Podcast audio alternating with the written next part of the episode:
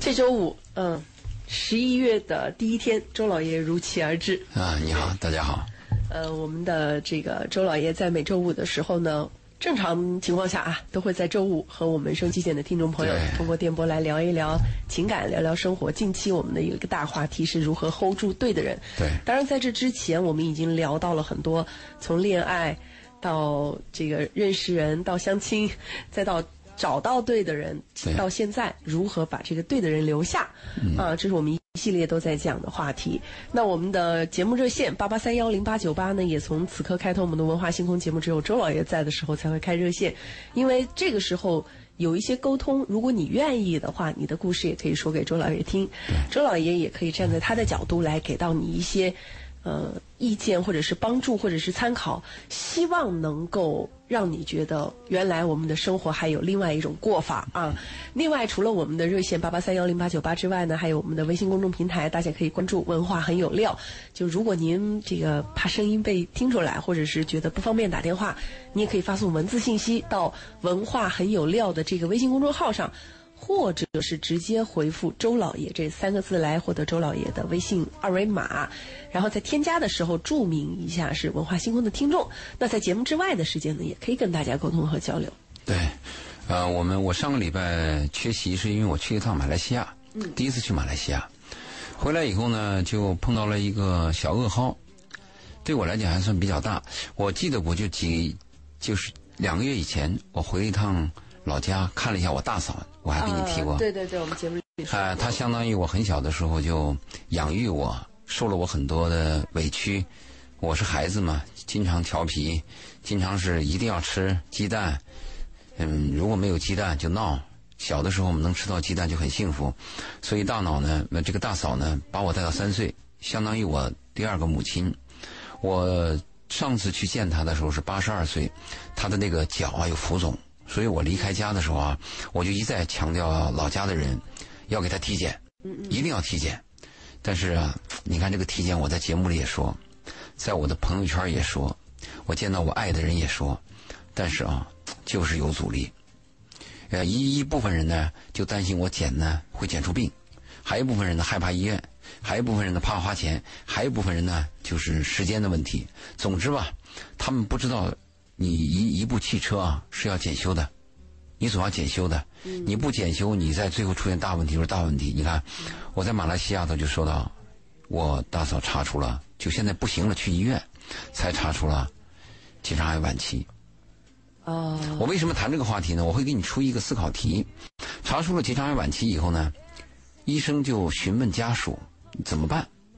医生说：“你看他已经八十二岁了，如果要动手术，可能会死在手术台下不去，就成功的几率非常低。如果你放弃手术，那就保守治疗。你说贝贝，如果是你的母亲或者像你的大嫂，你碰到这样问题，你怎么做决策？你的本能我没有办法去做这个决策，不过他一定要听家属的意见，就是你一定要做决策，保守治疗。保守治疗。对，你看这个，我和你意见是相反的，我呢就要求是手术，因为结肠癌它有个特点，结肠癌的成功率比较高，而且结肠癌扩散和复发率比较低，这是它的一个特点。你比如说男性的前列腺癌，还有这个肠道的一些癌，它有这个特征。虽然它发病几率比较高，但是它的治愈率也比较高。问题是一个对一个八十二岁的老太太，你能不能撑得下这个手术？但是我坚持要做，因为我就抱着一线希望。还有一个，我还有一个心心里边的想法，可能跟我的那个安乐死价值观是相同的。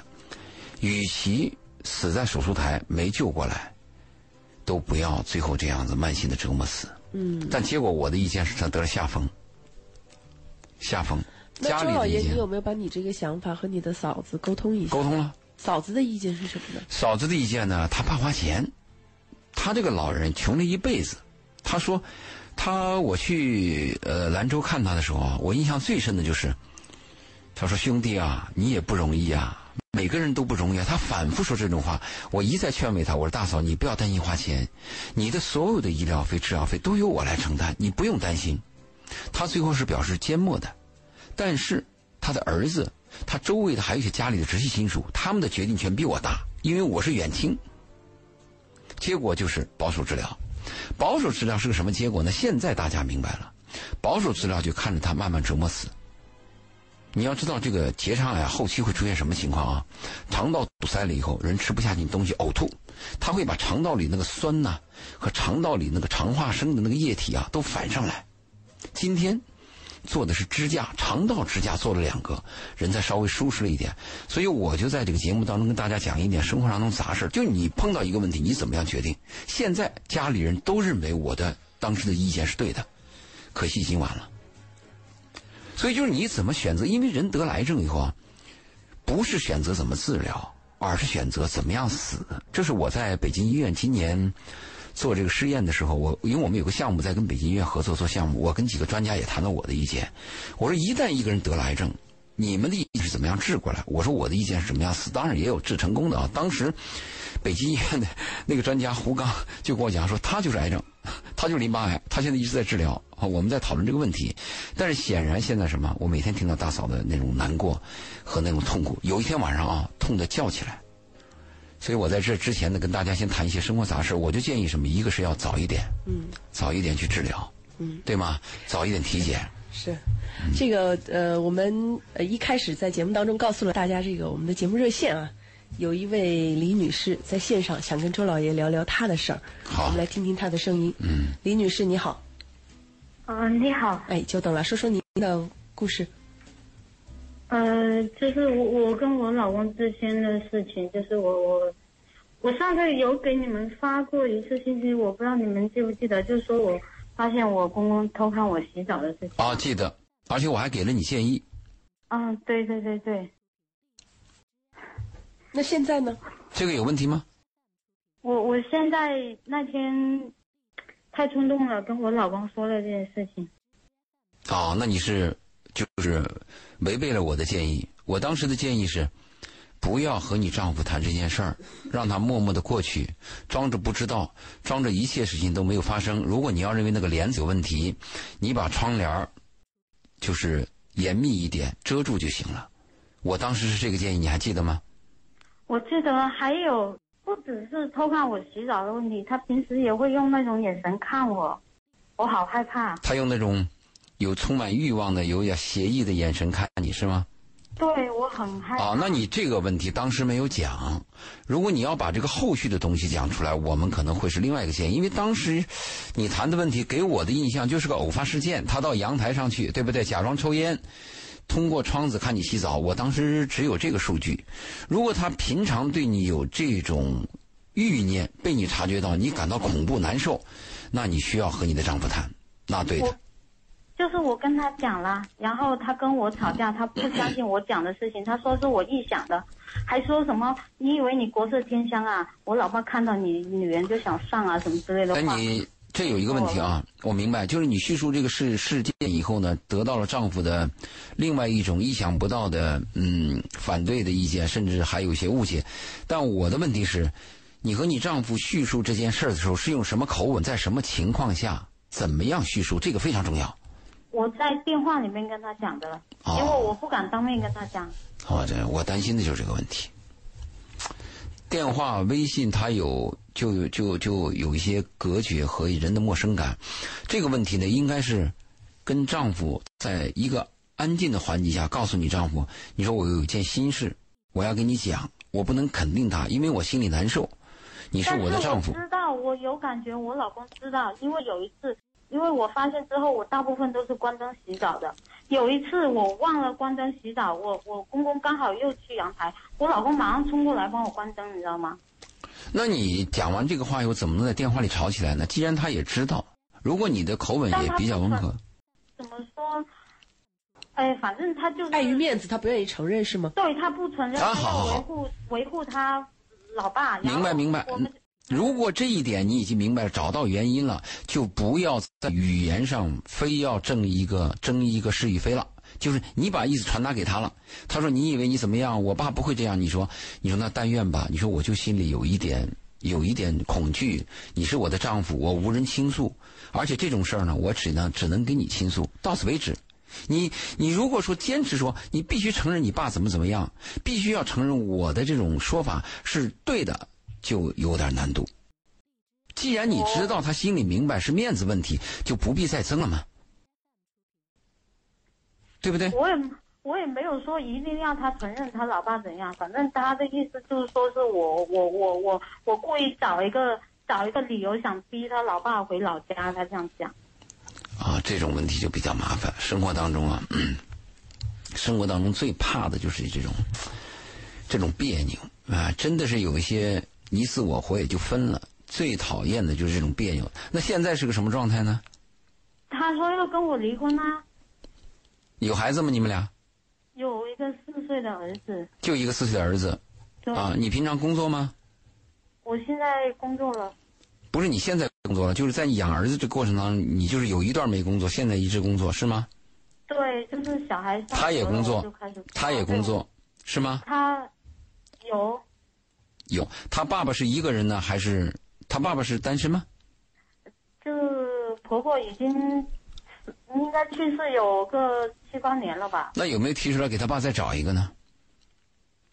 他有想，他老爸有想找，但是一直没找到。他老爸眼光很高，看你一直没找到。我老公又把他就是把他之前找的一个女的给赶走了，觉得那个女的不太适合他老爸，觉得那个女的会骗他老爸，就把他赶走了。现在那当时你们电话电话里的争吵有多长时间？呃，应该有半个多小时吧。半个多小时。嗯。回来以后有没有再继续谈这个问题呢？没有，后来我我不是在这边工作吗？我在这边租了个房子。后来那天太冷了，我又回家拿衣服。但是他一句话没跟我讲。也就是说电话。啊！电话通过以后，你们见面再没有谈这件事儿，对吗？没有谈这件事，也没有讲别的，一句话没跟我讲。然后我公公也没跟我讲任何话，只有我回去，我儿子叫了一下我妈妈，然后就没有再也没有说什么了。对，那怎么又谈到离婚了呢？既然不讲话，那就不讲啊，冷战。电话里面。吵这个事情的时候就已经谈离婚了，就电话里谈到离婚，后来就是风平浪静，是这样吗？我理解。对。那你要计较一个人在冲动的时候，在脑子上这个充血的时候说的话，那你就错误了。人冲动的时候会胡说八道的呀，他会讲最难听的、最刺痛你的话说的，这个你不要计较。我们害怕的是冷静的谈离婚，如果是很冲动的、带有谩骂的。愤怒的谈离婚，往往是可以过去的。我们最担心的是，亲爱的，我希望你好，我跟你过呀也不错，我很感激你，但是我想你还是找一个更合适的人吧。我们怕的是这种谈话。可是今天他又跟我谈离婚的事情。他今天怎么说？在什么情况下说的？他就就跟我说，那个因为前段时间，前段时他上次我我跟他跟我提离婚的时候，我答应了嘛。答应了之后，然后我就说那离婚协议你自己来写，他就这样写了嘛。好好好，咱们就按你的你的思路走吧。那你上次为什么答应？是你本身也想离婚呢，还是因为咽不下这口气？我咽不下这口气啊，那你就错了。如果你本身也想离婚，那我趁势而为，啊，趁虚而入，或者我借借这个机会我就发挥一下。但如果是因为咽不下这一口气离婚了，那你是错误的。注意啊，离婚和这口气是没有等号关系的。那他的情绪应该怎么办呢？你首先要明白这个概念，明白这个概念以后，你的情绪就会化解二分之一。如果你是认为啊，我你谈离婚我就谈离婚，哎，那这个问题就复杂。如果我们为一句话一件事就谈离婚的话，我们有百分之九十九的家庭都要分离。那今天好，话话话话回来再谈。那你今天是怎么又扯到这个离婚的？他怎么跟你扯的？在什么情况下扯的？因为我想试探他是不是真的想离婚，我就问他离婚协议书写你找事儿，你活该。这就是不作不会死，这是你的问题了。这个真是你的问题了，不是你一个人的问题，很多女人有这个问题。你维护你的面子干什么呢？事情已经过去了吗？你等于又把这伤疤再挑起来。那问题是，我现在真的没有办法回去生活啊。你自己提出来的嘛，你自己又又又把这个挑起来。那既然你把这个挑起来，你可不可以变换一种说法？你说对不起，我上午那个话呢？我说的有点儿，李女士，我想问一下，你现在，李女士我怎，么回去跟我公公一起生活在李女士？你现在到底想不想离婚？应该是一半一半吧。想离婚的理由是什么？就咽不下那口气嘛。刚才已经回答。还有一个是我感觉我老公一直不爱我，因为我们也是因为小孩怀孕了，我才逼着他跟我离婚。好，你说他你说他不爱你，能给我举出他的事例和证据吗？怎么样叫爱你？怎么样叫不爱你？举个例子，每天早上抱抱我叫爱爱我，还是每个月给我钱叫爱我，还是听我的话爱我？你能举出一个例子，给我一个证据吗？就你作为一个女人，你的角度告诉我，怎么样做一个人男人才说是才才才是爱你？对比吧，以前我也不知道他婚内出轨过一次，我知道，我才知道。以前我以为他是爱无能，你知道吗？哦，性的问题我明白，他跟你性冷淡，是不是这个意思？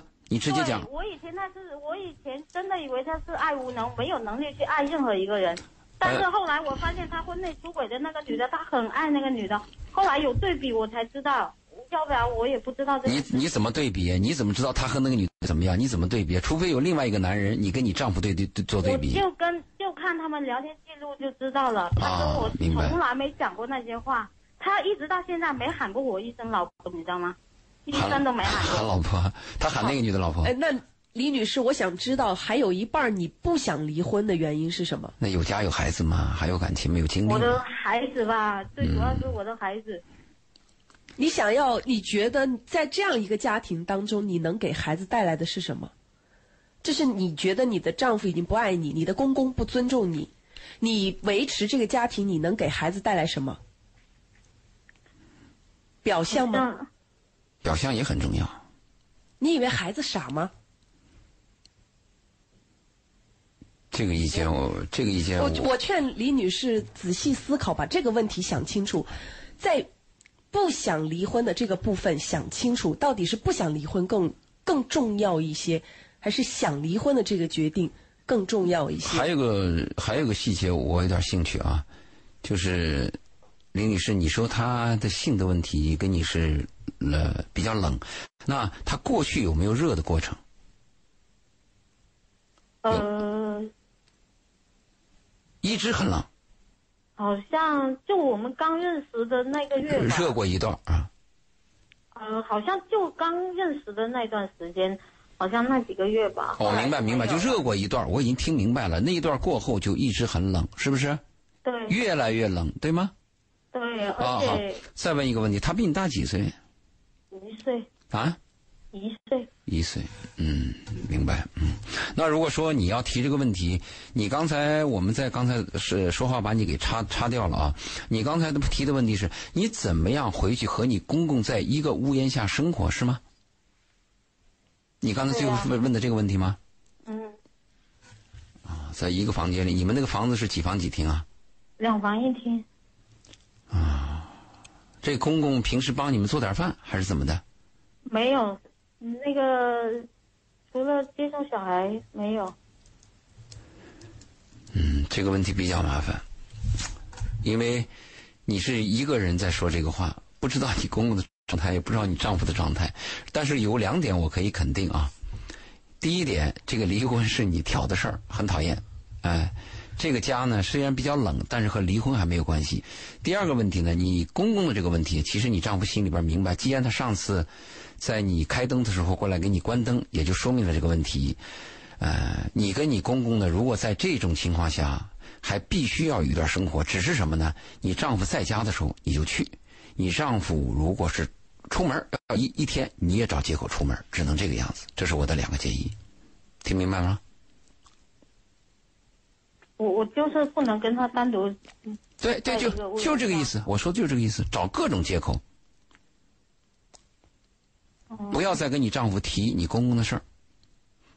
你公公他的这个，如果说真的有什么行为发生的话，你个人的体能跟他要是有这个嗯拒绝的话，你能做到吗？呃，你不知道，应该可以吧？啊，那那就那这个就更更放心了嘛，是不是？其实周老爷，你为什么一定要让他处在这样一个危险的环境当中？我想问这个。不不还没有证据，我没有认为这是危险。注意啊，现在这东西我们讲究证据。现在他心里的感受，他讲的感受，我也相信他公公可能有这样的情况，所以我问了很多。我做预防，我就问了他个人的体力和他公公如果对峙的话，可不可以抵挡？他说可以。那么在这种情况下，你又没有证据，这是一个家。另外，她丈夫，但是你有没有考虑到这背后的恐惧心理对一个人的压力？明白明白。你说怎么办？那你提你的意见。比如我的建议是，你丈夫在的时候你就去，对吧？你丈夫走你就走。这也是为什么我刚刚会问李女士，她想到底这个婚姻，他到底是想继续还是不想继续？以及为什么？已经说了嘛。所以我觉得这个他的回答已经回了，他为什么他已经回答你了？他已经回答。但是这个东西，他回家现在和他离婚不是不是那么一回事儿。他的离婚我们意见也提了，如果他要离婚，就不牵扯到他公公这个事儿。我现在提的是婚姻要坚守，才给他建议怎么样对付他公公这件事儿。如果他公公有一次暴力行为或者有一次这种猥亵行为，他个人又可以抵挡，回来又成为事实，那这个问题好说了。现在没有啊。呃，一个官夫，如果万一不幸成为事实，这个问题怎么好说？不幸成为事实的话，那就是犯罪，那这个东西就是报警的问题了。那这个家照样散，对，也要散。但是没有证据以前你怎么办呢？你说你我们只能说在对话当中给到以李女士目前提供的状况给到李女士一些参考建议，有防备要有防备。但是最终的决定还需要李女士自己来下，自己来想清楚、想明白。但是有个问题很明确嘛，人你人丈夫已经不提离婚，你今天哪还把他拎出来？哎哎，那个那那那个那个协议书你写好了没有？这不找事儿吗？因为那口气没有顺，好，那日子就没法顺利的过下去。行，林律师，你就这么干，你离了婚再说，好吧？你有些女人给我讲到这一步，我立刻就要，你有本事你干了，那就离了。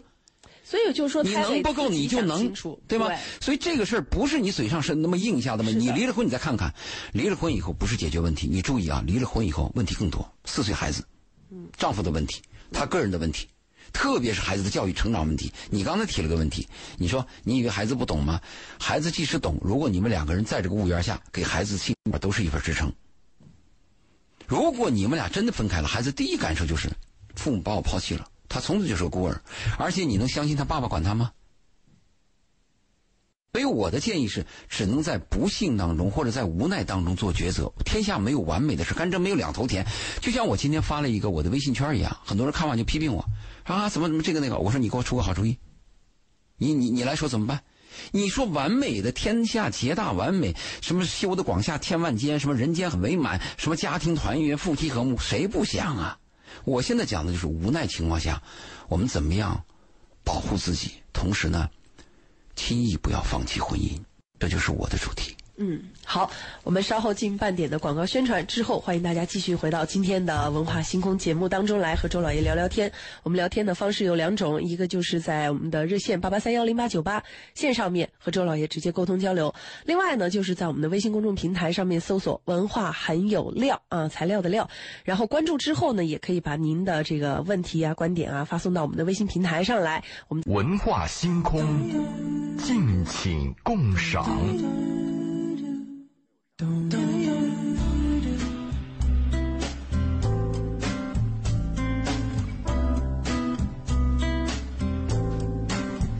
好，继续回到今天的文化星空。我们今天和周老爷共同在节目当中来聊，呃，在节目的上半部分，周老爷分享了一个故事。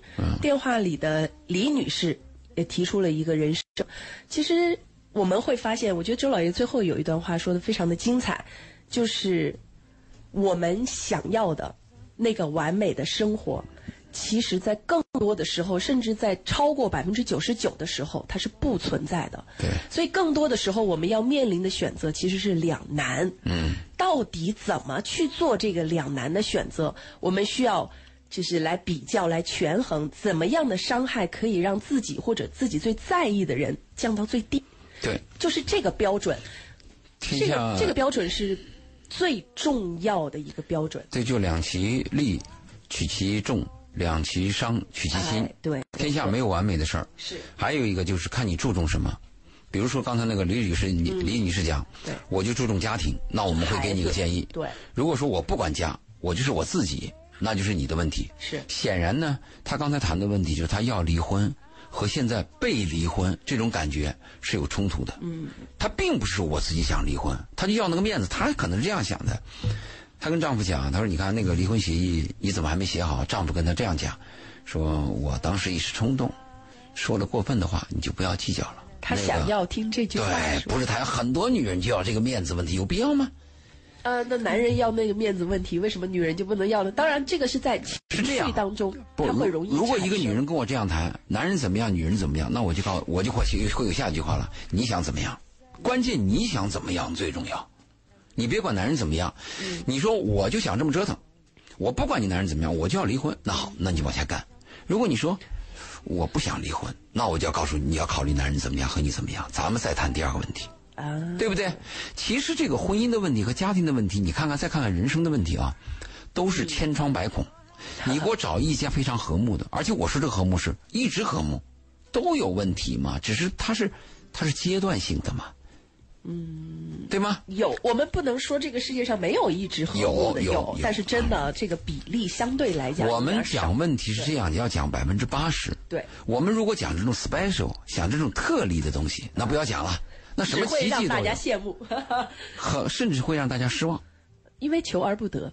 是啊，嗯，大部分的时候是这个状态啊，所以我们今天要继续来说一说关于如何 hold 住对的人。嗯这个对的人，我们要再次来在节目当中强调，和我们说恋爱的那个人是两个概念的人。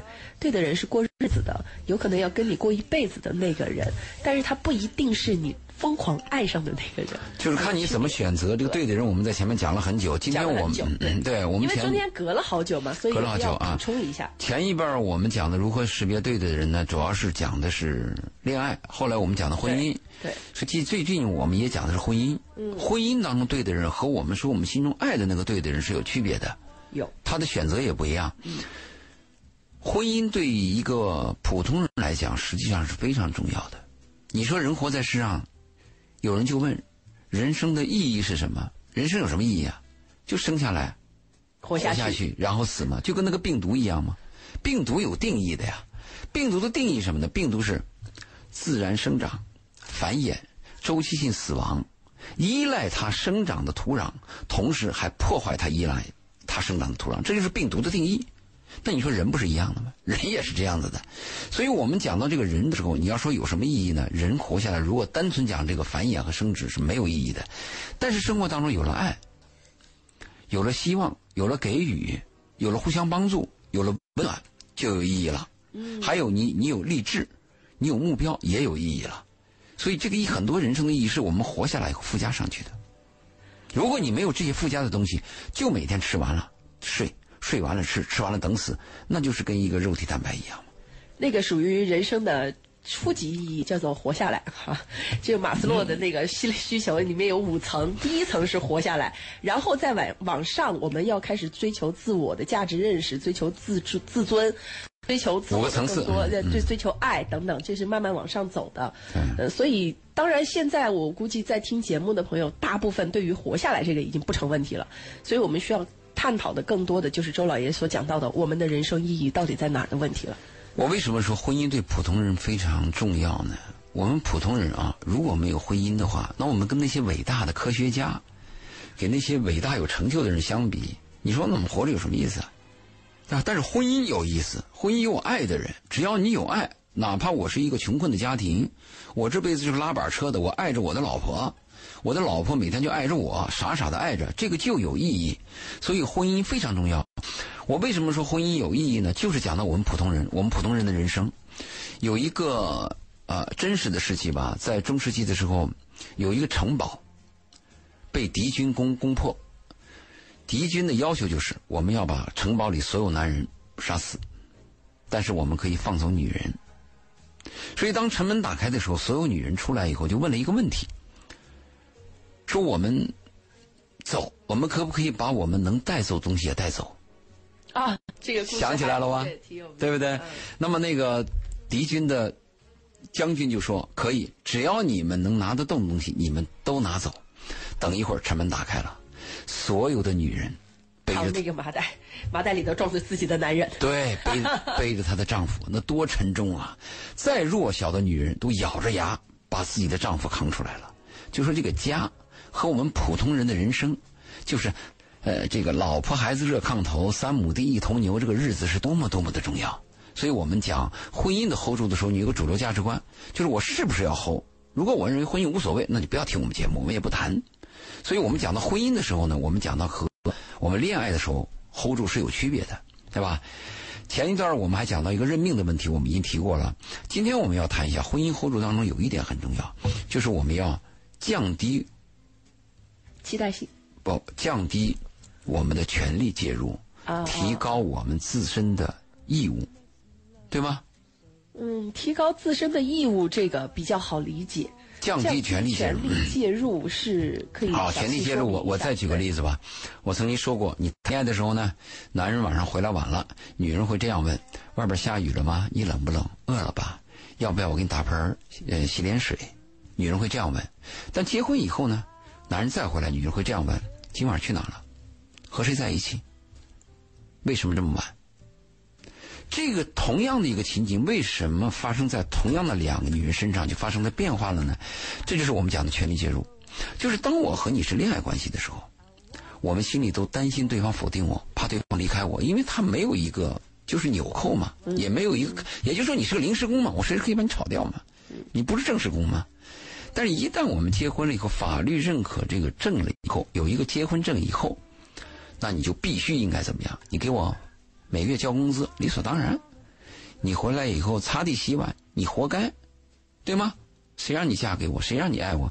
就这一点非常糟糕。这是我们讲婚婚姻当中的权力介入，就是每个丈夫都认为我的老婆你就是我的，每个做妻子就认为你丈夫怎么你在外边的信息你回来必须给我看，是不是有这个问题？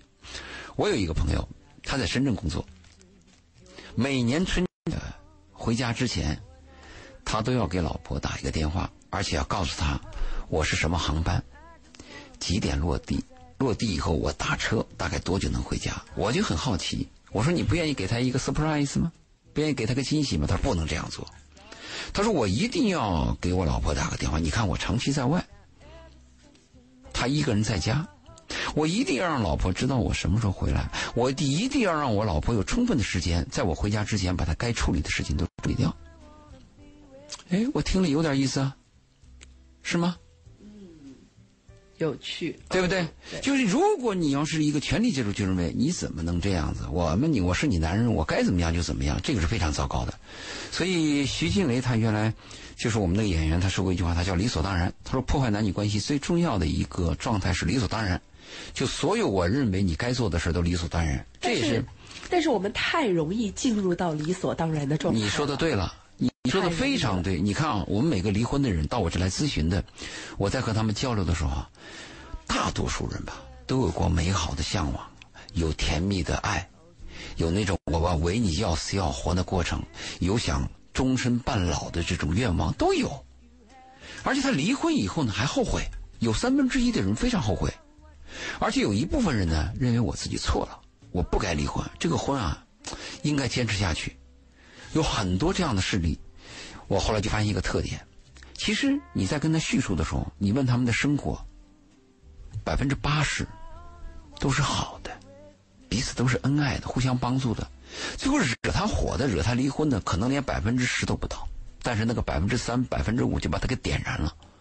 就过去有些沟沟坎坎，有些看不惯的事情，全燃起来了。就他为什么说我们那个相处好的百分之八十抵不过这个百分之二十呢？是因为我们我们认定那个百分之二八十是理所当然的，你就该这么做，就没有什么稀奇的嘛，对吗？但是这个百分之二十，我们认定是你不应该的，嗯，你怎么能这么做？很有道理啊。而且这里面还有另外一个，呃呃，就是如果是从心理学讲，负面情绪和正面情绪对人的影响，呃，当然它是从父母对孩子的这个管教方面来说，但我觉得人人皆适用。